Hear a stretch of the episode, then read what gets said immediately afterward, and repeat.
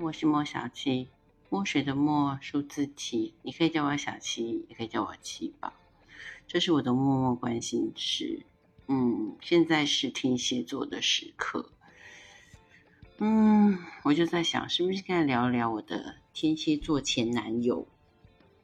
就一个，这没有前男友们，其他的星座有，但是天蝎座男友就只有那么百里挑一的一个。让我至今都深深难以忘怀，所以可想而知，这一集将会是色山心充满的十八禁。你听过之前的专辑，或是说你往呃这个专辑下面去找，你就可以看到我在讲天蝎座，不是已经在床上，就是在 去床上的路上。这真的就是我跟天蝎座前男友。开始认真交往前半年的真实状况写照，不然你有听过 哪一个线上的主播敢这么大咧咧的讲吗？那肯定就是我的亲身经历啊！它实在是太深刻、太美好。如果你喜欢吃肉的话，那么嗯，这个就是神户等级 A 五，然后慢慢它会从 A 五退成 A 三。为什么？因为 A 五太油腻，那 A 三刚刚好，你可以常常吃，而且不腻。价钱又不会太贵，可以让你经常消费得起。就即便在深夜你吃了，嗯，也不会有太多变胖的忧虑。好啦，这就是我跟前男友天蝎座交往的精华啊！这集可以结束了。当然不是啊，天蝎座前男友，嗯，比这个精彩多了。就嗯，床上的事很精彩，床下的事更精彩。但是因为床上的事比较属于禁忌的范围，所以大家的着眼点都会在这些事情上面放大。但是当你真正深入到呃跟一个天蝎谈恋爱的时候，啊，那么你所能够得到的远远就不是只有吃肉这件事情，是各种无死角、各种风味啊、各式料理。甚至是素菜都能吃出肉味来的生活体验。因为我是月亮天蝎的，所以在人群当中，我很容易就锁定跟天蝎有关系的人。所以当我一眼看到这个人的时候，我就莫名的产生一种亲近感。虽然朋友都说，嗯，他这个人有点神神秘秘的，嗯，好像有点不太好接近，因为都觉得好像有秘密。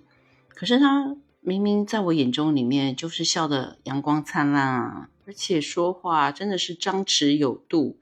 嗯，他会留下一个点，挖个小坑，或者是埋一个什么东西，然后让你觉得有一点心痒，啊，又有点期待。然后在情感上面啊，有很多小地方，女孩子的小心思，他是很能够抓得住的。那那个时候我也是年纪小，很容易就被他套路了。他故意装着好像不在意，然后呢，嗯，我就会私底下偷偷的打听。当然啦，我是月亮天蝎，嗯，我跟他的套路 差不多是一样的，所以我们两个呢有一个非常长的呃暧昧时期，你来我往，就真的是谍报战一样啊！很多时候看着身边的朋友是心惊胆跳，就觉得这两个人是干嘛？KGB 对上 CIA 吗？可是，在恋爱游戏当中的我们两个，其实，嗯，事后啦，就当是事后我们两个讨论的时候，真的是乐在其中，妙不可言。你看，都过了这么多年了，我讲到他的时候，真的还是忍不住会嘴角上扬。虽然后来分手的状况 也是挺惨烈的，咱们天蝎嘛，总是会这样子的，总是要上演一套我们爱恨情仇的戏码，才能够正式落幕啊。但在情感上面呢，天蝎的细致跟周到，嗯，我只能说，如果天蝎觉得他们是第二，十二星座当中不会有人认到第一的。他们对你上心的时候啊，他不会像双鱼座那样给你画大饼，一直编织着梦，然后把你哄在那个梦境的泡泡当中。他是会真的把那个大饼弄来放在你的前面，然后剥下来一口一口喂着你吃，或是陪着你吃。嗯，又或者是嗯，用各式各样的方法进行吃东西这件事。我们正式交往之后，啊，有一段时间基本上真的就是连体婴，看到我就会看到他，看到他啊，往左边右边看一看，一公尺之内一定有我的身影。那一阵子啊，朋友圈的人都对我们两个避之唯恐不及，因为随便都是狗粮。而很奇怪哦，跟天蝎座谈恋爱，嗯，蜜月期是非常长的。很多人呢，一段新恋情开始的蜜月期可能就三个月、半年，但是我跟我的天蝎男友、前男友，呃，暧昧了大概大半年，然后蜜月期大概将近一整年，然后就直接堕入冰窖，然后两个人就开始翻脸，互相撕扯，但这个又过了一年，然后我们才彻底分手。天蝎座。生命中最痛的一点就是遭受背叛，呃，因为我们太知道那种滋味，所以我们不会主动去做这样子的事情。但是这个是几乎是所有天蝎座的底线，就是你不能够背叛我。你可以不喜欢我，你可以呃讨厌我，你可以跟我吵架，你可以跟我冷战，可是你不能够背叛我。我现在回想起来啊，就跟这个天蝎座前男友。彼此没有互相背叛，但是我们是彼此怀疑对方的忠诚，因为这样子浓烈的情感啊，它真的就很像铺薄的那种沥青，黑黑的、黏黏的，然后啊，非常的深层啊，很难甩得干净的那种。嗯，如果他没办法承受我的感情，我没办法承受他的感情，大概这天下能够承受的也没有多少人了。我还记得我们吵架的时候啊，你把就是你所能够想象中电视当中那种呃宫斗剧里面很激烈、很狗血的场景，再乘以十倍，大概就是我们两个吵架时候的氛围。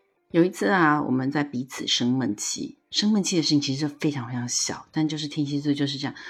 我对你这么赤胆忠心，你怎么可以不了解我呢？然后就会嘴巴闭紧紧不说。因为天蝎座的强项也就是守秘密啊，就是这是我内心的秘密，我不能会，我不会告诉你，我也不能够告诉你，因为这样我就输了。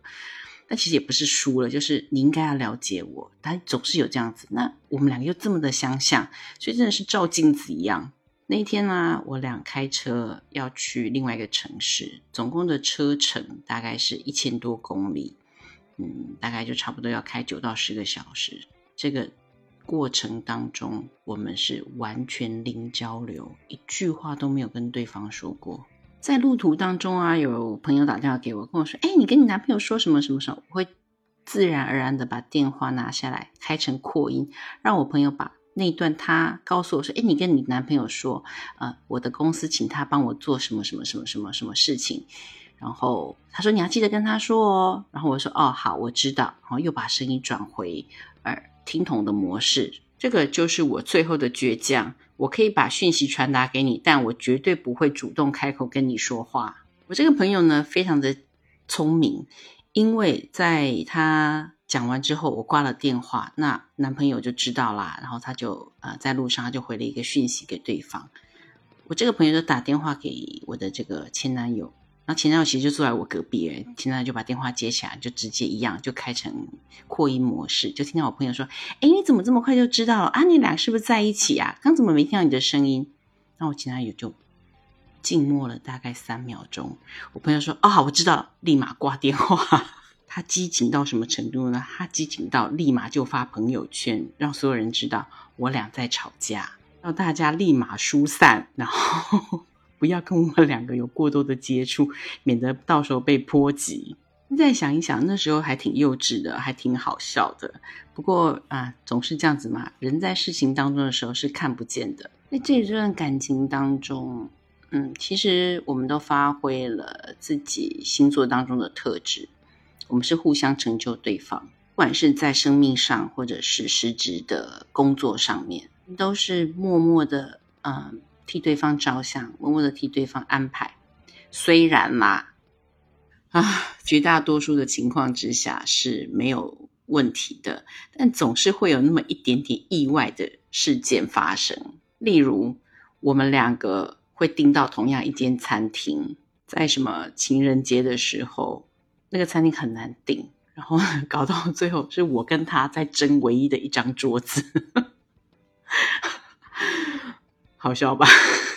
他跟店家说：“我出两倍的钱，你请对方把位子让给我，因为我要带女朋友去吃饭。”然后在另外那头 的我呢，会说：“有钱了不起啊！来来，我再加一倍的钱，因为我要跟心爱的男朋友去吃饭。”结果不晓得我们两个人在两个房间，可是在吵同样一张桌子。诸如此类的事情啊，发生过很多次啊。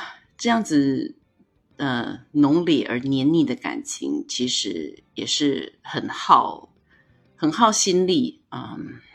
很伤神的，所以蜜月期一过，就是在一年左右的时候，其实两个人都累了，但又觉得能够找到这么契合自己灵魂的伴侣很难，所以就开始了无止境的拉锯战，一直到最后真的是累了。嗯，我跟他到最后真的就是累了，终于决定和平分手。分手之后，我迎来了我人生最长的一段空窗期。嗯，据我知道，从那段感情之后一直到现在，他也都是一个人。我当然不会那么无耻的认为，啊，是因为我的关系。但同样的，他在我心里面的位置，绝对就像埃及的胡夫金字塔，全世界就只有那么一座。过去、现在到未来，都会是那么独特而专一的存在。所以，如果你要问我，七宝，你觉得哪个星座的男生让你印象最深刻、最刻骨铭心？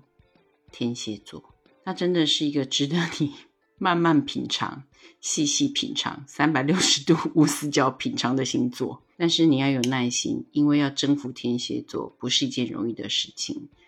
嗯，绝大部分的他们是在水面之下的冰山。他们的内心是燃烧着火热的激情，但外面很多时候是冷冰冰的。你要有耐心，把那个洞、那个砖头烧红了，钻进去，你才能够体验。十二星座前男友天蝎座，嗯，我心里面白莲花吗？也不算吧，我也得到过啊啊，还是金字塔最适合他的气质，气质而已哈。我不是说他的身材，他身材好的很呢。嗯，我前不久还碰到他，嗯，唉，帅，下期再见。